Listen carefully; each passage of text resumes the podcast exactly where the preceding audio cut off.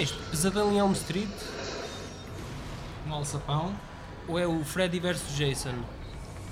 Não sei, mas sei que temos aqui um. um- Ou é o Scream? Ah, é o Ai, não só! Foi muito rápido. Enigma Mortal! Pois é assim que se chama em português. É verdade.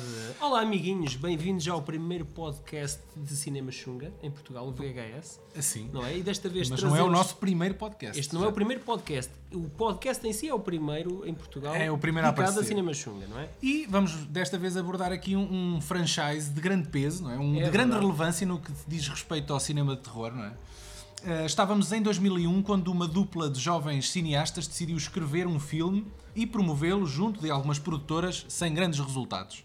A solução que encontraram foi filmar uma curta baseada neste argumento para assim cativar os estúdios e financiar o trabalho e, a grande custo, o resultado foi conseguido. 18 dias e um orçamento reduzidíssimo foi o que lhes foi dado e em 2004 nascia, assim, um dos mais prolíferos e bem-sucedidos franchises do cinema de terror. É verdade, um filme independente que custou pouco mais de um milhão de dólares e que se tornou objeto de culto, Uhum. chegando a render centenas de milhões de dólares de lucro, o que explica a aposta da Twisted Pictures e da Lionsgate nas sucessivas sequelas e os valores de produção foram diminuindo de filme para, para filme, não é? Hum, Não concordo em, em absolutamente nada com isso. Epá, pronto. Mas então ok, bom. Concordamos que discordamos. Hum, quem é fã, suponho eu, e se não for já o vai dizer que não, deste, deste ressurgimento do torture porn é o David Rebordão. Ele já esteve connosco a falar um bocadinho no, no seu trabalho, especialmente no RPG, o filme português, um dos primeiros ah, exemplos de sci-fi. se não o primeiro. O primeiro exemplo de sci-fi ah, de cinema em português. Olá, David, tudo bem? Olá pessoal, está tudo bem? Viva David. Então, ah, fala-nos lá neste só, neste enigma mortal e porque é que este filme te diz tanto. Este filme diz muito e- exatamente por aquilo que vocês acabaram de escrever na vossa fantástica introdução. Que é, este filme tem um orçamento que é o orçamento equivalente àquilo que o ICA Deu para o RPG, subsidia não aos- é? Não, não, isso, não, isso subsidia aos filmes portugueses. Ok? Uhum. Portanto, um milhão e tal de- de euros. 1 milhão e dólares, 200 o que mil vocês dólares. quiserem. Foi 1 milhão e 200 Pronto. mil. 1 milhão e 200 mil. E vocês referiram, e também muito bem, que esse filme só, e não é Só, só, precisamente. só, é só de somente, eh, eh, produziu receitas no valor das centenas de milhões de dólares barra euros. Sim, porque teve uma Ou seja- distribuição a nível mundial. Isso faz toda a Mas diferença. ser. Mas, mas tem, tem Não graça sabe, que, mas teve que uma este... distribuição porque o filme era bom. Exatamente. Não, Vocês sabiam que este filme era inicialmente para ter uma distribuição apenas eh, nas cadeias de vídeo, ou seja, ia ser diretamente para vídeo, mas as primeiras reações foram tão positivas que ele rapidamente ganhou uma distribuição nos cinemas. E isso para um jovem como eu, que em 2000 tinha voltado às lides da realização e, e estava à procura de ver uma luz ao fundo do túnel. Porque em Portugal só fazia cinema quem tinha ou curso superior de cinema dado pela Escola de Cinema e Teatro, que a gente pode ter algumas reservas, ou então eh, não fazia.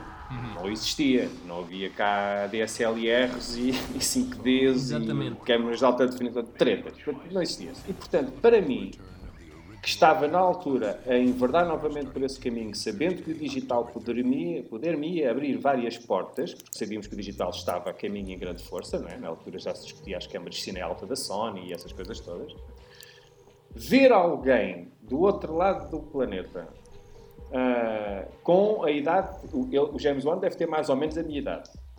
Portanto, que levou o seu projeto para a frente da maneira que vocês explicaram. Primeiro uma curta, depois convencer. O Danny Glover, por exemplo, fez o filme de Borla. Não Ah, descobrou, cobrou, cobrou depois, não é? Ah, ficou, ficou com uma porcentagem Com dos direitos, lucros. com direitos sobre os lucros. sim. Não, ficou com um forfezinho, ou seja, ficou, ah, ok, se o filme der, tu ganhas X, ganhas X, estás a dizer, de porcentagem do, do, do que o filme der. Bem, eu acho que este primeiro filme é, é genial dentro do género. Portanto, está muito bem realizado, tem uma fotografia fantástica, tem umas representações decentes e, e, e até um Epá, eu, eu discordo um bocadinho, David. Os dois indivíduos que estavam dentro das salas, um deles era o próprio argumentista. Argumentista, exatamente. Mas vá, continua. Sim, não, não, eu disse decentes, não disse excepcionais, pois não. É que há uma grande Sim, diferença mas entre a, a decente sensação, a sensação também que me dá em relação ao elenco e por causa do orçamento que eles tinham Eh, eles foram buscar um elenco já em baixo de forma, eh, no sentido em que repescaram o Danny Glover e o Cary Elwes, que já estariam um bocadinho em. pá, Sim, não, não, não eram grandes estrelas. já, não, já não estavam no- nos meandros do, Sim, do dos holofotes de Hollywood já há algum tempo. Mas, Um oh, oh, bocadinho David, mais eh, baratos. A questão é Sim, só essa. exatamente. Estão um bocadinho mais acessíveis. E isso é sempre bom. Porque é tal coisa. Não quer dizer que eles não fossem bons. Estes dois Claro. atores, por acaso, até são os melhores do filme, não é? O Quentin Ah. Tarantino farta-se de repescar a malta e continua a ser bons atores. Claro. Caíram foi no esquecimento. Claro. Olha, olha o Travolta. Claro, Se não fosse sim. o Tarantino a ir buscar o Travolta ao, ao, ao armário do Disco Sound, é? do, do Grease e não sei o Sim, que mais. ninguém se lembrava não dele. já o Travolta. Claro. Mas só Ok, para. Sim, para ajudar aqui a a quem nos ouve a recordar o que é que narra o primeiro só, porque entretanto o franchise já levou tanta reviravolta, voltemos à simplicidade. Qual era a história do primeiro filme? Simplicidade. É aquilo que todos os realizadores como eu procuram todos os dias ter uma ideia dessas, que é dois tipos, uma sala, um cadáver lá no meio e uma mensagem. Entre aspas. Não, cadáver não, entre aspas. Spoiler alert. Spoiler alert. Pronto, pá, eu acho que é melhor nós limparmos já o caminho. nesse- E Este, este po- podcast vai ser, vai ser spoiler, cheio de spoilers, não é? Tem que ser. Exatamente. Tem que ser, não há outra hipótese. Porque é assim, isto é o sonho de qualquer realizador, que, que tem poucos meios, que é fazer uma história dentro de uma sala, basicamente. Porque aquilo depois tem alguns exteriores, né? eles vão lá fora. Sim, sim, mas, mas é um filme todo ele Mas- claustro- claustrofóbico. Sim, exatamente. É, é. E, e- e nota-se que não tinham grande orçamento. Agora, Uhum. conseguirem rentabilizar os tais 1 milhão que é dado a filmes pelo ICA cá em Portugal e transformá-lo em 120, 180 milhões, 200 milhões só em sala, e eu acho que 1 milhão e 200, 1 milhão, vá, 1 milhão de euros é o mínimo para se fazer um filme, é pá, com Com perspectiva, mínimo é? de valores de produção. É pá, claro que vocês depois podem apontar exceções à regra. Há, claro que há. Ou o Open Water, ou o Blair Witch, mesmo o primeiro, há essas coisas todas. O Paranormal Activity, que eu bem choro cada vez que vejo um filme daqueles e os milhões que ele ganha e aquilo que eu não ganhei. Ok. Pois, pois, pois, pois, pois. Como é que tu explicas, pois, não é? Como é que te explica? No caso deste filme, não foi tanto a questão da ori- da originalidade. A ideia não é totalmente original, mas está muito bem escrito. Eles souberam, é- é souberam tecer, tecer a história de é uma forma que tu estás sempre à espera do passo seguinte para saber o que é que é. E depois, e já nem vou falar no final, que é hoje considerado dos, das reviravoltas no argumento mais, mais surpreendente de sempre. Pouca gente não lhe, não, não lhe queria uns tomates ao chão quando aquilo aconteceu, não é? Eu vou-te dizer, os meus, os meus continuaram bem agarradinhos a mim. Pronto, Isso ok. não aconteceu por acaso, eu não tive esse, Não. esse fascínio por esse twist. Pronto, ok. No primeiro Mas, mas tens consciência, tens consciência mas que, é um twist, filme. que é um twist grande. Eu, eu acho que dentro do género uh, faz-me lembrar o, o Seven, os Sete Pecados Mortais. No sentido em que há um vilão que castiga indivíduos que, que não, só complet, não são completamente inocentes e faz deles exemplos. Uh, usando armadilhas, uh, cada uma mais elaborada do que a outra, onde teoricamente há uma hipótese de fuga. Uh, mas essa hipótese requer sempre uma escolha, que significa optar por um desmembramento ou a morte de alguém para poder sobreviver. Uh, é quase um estudo sociológico sobre o ser humano. Podes pôr as coisas nesses termos.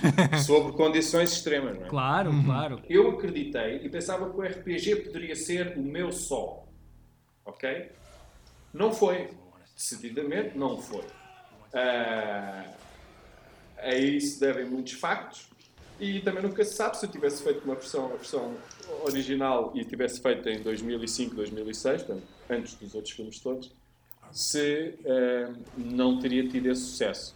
A questão aqui também tem a ver muito com timing Epá, e depois de realmente do filme ter, aquela, ter aquelas características ou não. E o Só tinha, o Só tinha, trazia o inesperado, trazia as, a- as armadilhas da maneira como estavam feitas, também era uma coisa que não é inédita, né? mas, mas, mas naquele, naquele tipo de conceito era uma novidade, que na altura nos filmes de terror que estavam a ver não era bem aquela onda. E depois tem aquele twist final que está ao nível do Sexto Sentido, que é o filme que eu meto a seguir como O melhor o twist. final que mais Sim, sim, sim, sou sim. comigo. Mas Sou eu, eu não, comigo. eu, não, eu não sei se acontece com vocês. Eh, Eu só vi até ao 6. Basicamente, só te faltou- faltou faltou-me um, ver o sim. último. Eh, vi elenco atrás de elenco a ser dizimado e a fórmula eh, a ser usada vezes sem conta, eh, que é a mesma, onde perto do final o Jigsaw revela eh, todo o seu plano maqui- maquiavélico numa montagem premonitória do twist final. E, e sinceramente fico bastante surpreendido uh, por esta saga ter chegado ao número de sequelas a que chegou, uh, sempre com um final tão previsível, e quando eu digo falo previsível, é após o primeiro filme. Hum. Uh, e hoje em dia, hoje em dia, na minha cabeça, os filmes para mim são bastante esquecíveis, no sentido em que, tirando o primeiro, há uma mescla tão grande de tantas armadilhas, epá, que são todas bem elaboradas, Uh, são, é, é, tudo aquilo é muito bem pensado e bem orquestrado, só que é quase tudo a mesma coisa, é um, um remake contínuo do, do, do mais, mais ou menos. Eu, eu pelo menos eu, tu achas que isso eu joga... já não consigo identificar que aquela armadilha isso, de qual é de qual, qual é, filme qual é, filme é que armadilha, já não sei. Eu, eu, eu, eu percebo que isso possa jogar contra o filme, mas na minha opinião joga a favor, porque vocês não têm muitos franchises de filmes de terror, com tantos filmes uns atrás dos outros, com um espírito de unidade tão grande. Tu não, eu, ou seja, acho, todos eu... os filmes, cada um dos filmes parece efetivamente uma peça de um puzzle Sim, maior. É verdade. E agora tu vais-me dizer, às é tantas verdade. aquilo torna-se tão absurdo que é o, o Jigsaw, o assassino, uh, interpretado pelo Tobin Bell, um, parece Deus, parece que consegue antever os comportamentos de toda a gente, uh, consegue perceber o que é que tu vais fazer e o que é que não vais fazer. Ou seja, ele torna-se Deus nesta saga. Mas pondo esse, esse, essa suspensão de descrença uh, no nível máximo, pá, eu acho que temos aqui uma coisa que não, tu não tens muito disto no, no, no cinema. Eu, eu acho que uma coisa que joga a favor desta saga foi o facto dela ter sido realizada toda muito seguida a nível de timing. Sim, foi uma, uma por ano, por exemplo, sempre no Halloween. Se tu fores é? ver, se tu fores ver o, os Pesadelos em Elm Street, tem um espaçamento de vários anos entre eles, não é? Pois. E, e, mas são filmes muito distintos, muito não é? distintos, sim. Muda agora, muito. Agora esta saga, como um puzzle, uh, poderá funcionar sim, precisamente por terem sido feitos quase todos seguidos. E tu, e tu, não, podes, não. tu não podes fazer uma coisa com esta saga, que é entrar a meio. Sim. Tu não podes entrar não a meio, dá, se não, não esquece, não, não, não, vais conseguir usufruir do filme é como deve ser. É verdade. Eu tenho uma explicação, aliás, tenho uma explicação porque eu estudei muito este filme e esta franchise. E, e, e, vocês, é, é, logo no segundo, a forma como é assim, primeiro conseguiu-se espalhar a semente, não é? Portanto, as pessoas ouviam falar só e, e, sabiam, conheciam, ou tinham ouvido falar, ou tinham visto o filme. Quando tu lanças o segundo, eles optaram por fazer aquilo que durante depois alguns anos continuou-se a fazer, que é uma espécie de marketing que eles começaram a usar as redes, as redes sociais e começaram a usar o YouTube. E o que é que eles faziam? Já para o segundo filme, eles anunciaram o filme como tendo imagens e cenas que faziam as pessoas fugir do cinema, vomitarem no cinema, entrarem em histeria. Todos os anos, antes de um filme só estrear, havia uma história sobre a, a primeira exibição ou as primeiras exibições do filme. Uhum. Ou alguém que tinha tido um ataque cardíaco, ou alguém que tinha tido um, um espasmo e tinha-se passado, ou alguém. Portanto, eles começaram a usar. E começavam a aparecer uh, aquelas imagens de, de, visão noturna nas salas de cinema. Exa exatamente, exatamente, exatamente. E começaram a vender o filme assim. E depois fizeram outra coisa muito inteligente também, que foi começarem a associar o filme a uma data comemorativa. Neste caso, o Halloween. o Halloween, sim. Junta, porque depois, se nós formos a ver, meus caros, e isto sem, é a minha opinião pura e simples, os outros filmes é uma espécie de roda a outra e não ao mesmo, mas joga sempre com a mesma fórmula. E aquilo é um desafio para os argumentistas, porque aquele plano todo do, do Jigsaw Sim. só existe no final da última saga. Porque na primeira, quando os gajos escreveram aquilo. Não, epá, longe, um... longe de imaginar. É claro! Amigas, amigas de imaginar.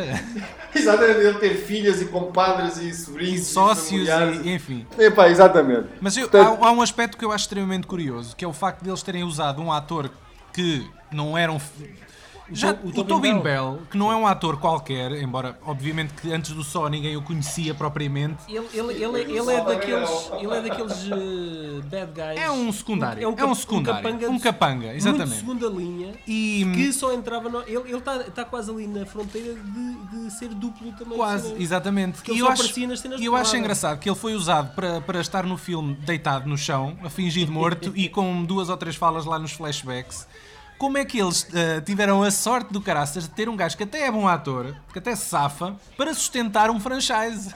Não é? Ele também não tinha. calhar- a carreira dele mas- também não ia mas- muito mais Não é isso, não é isso, mas ele podia, ele podia ser um zero à esquerda e depois eles eh, invalidavam a saga completa por causa de não terem um ator Olha, sólido. corre- E ele é. Os astros conspiraram a favor deles nessa Verdade, situação. verdade. E ele também, Olha, ele também tem umas exemplo, o características físicas que são, tornam-no assim. Tudo bastante- isso, exatamente. Ele É um gajo, é um gajo pesado, Ele é exatamente. É meio albino e tem a voz. Ou seja, parece que tudo jogou a favor de- de- do É franchise, foi é porreiro. Eh, O- eu- o- o- esse ator, há atores passam uma vida inteira a trabalhar, ah, muitos deles em teatro e, e nunca têm aquele destaque ah, que depois acabam por ter. Quando há um papel, um papel que foi escrito, que parece que foi escrito mesmo para eles, e eles naquele papel vão ser excelentes, mas nunca mais voltam a ser excelentes em, em outros papéis que sejam afastados. One Hit. Wonders. É, porque vocês imaginem o que é que não seria se no Friday the 13th se o gajo que fez o Jason Voorhees, que era um calhau andante que não sabia representar a ponta de um chaveiro. Era o David Prowse lá do sítio. Imagina, imagina se os gajos tivessem a franchise com ele a ter que falar, não é? Pois, Pá, pois, exato. Desgraçavam tudo. Era um problema de caraças. Ah, Deixem-me só aqui então passar uma rápida resenha sobre. Lembrar a quem nos ouve quais foram os filmes da saga Só. Tivemos então o Só 2. Ah, em português ficou com, com o subtítulo A Experiência, do, Medo.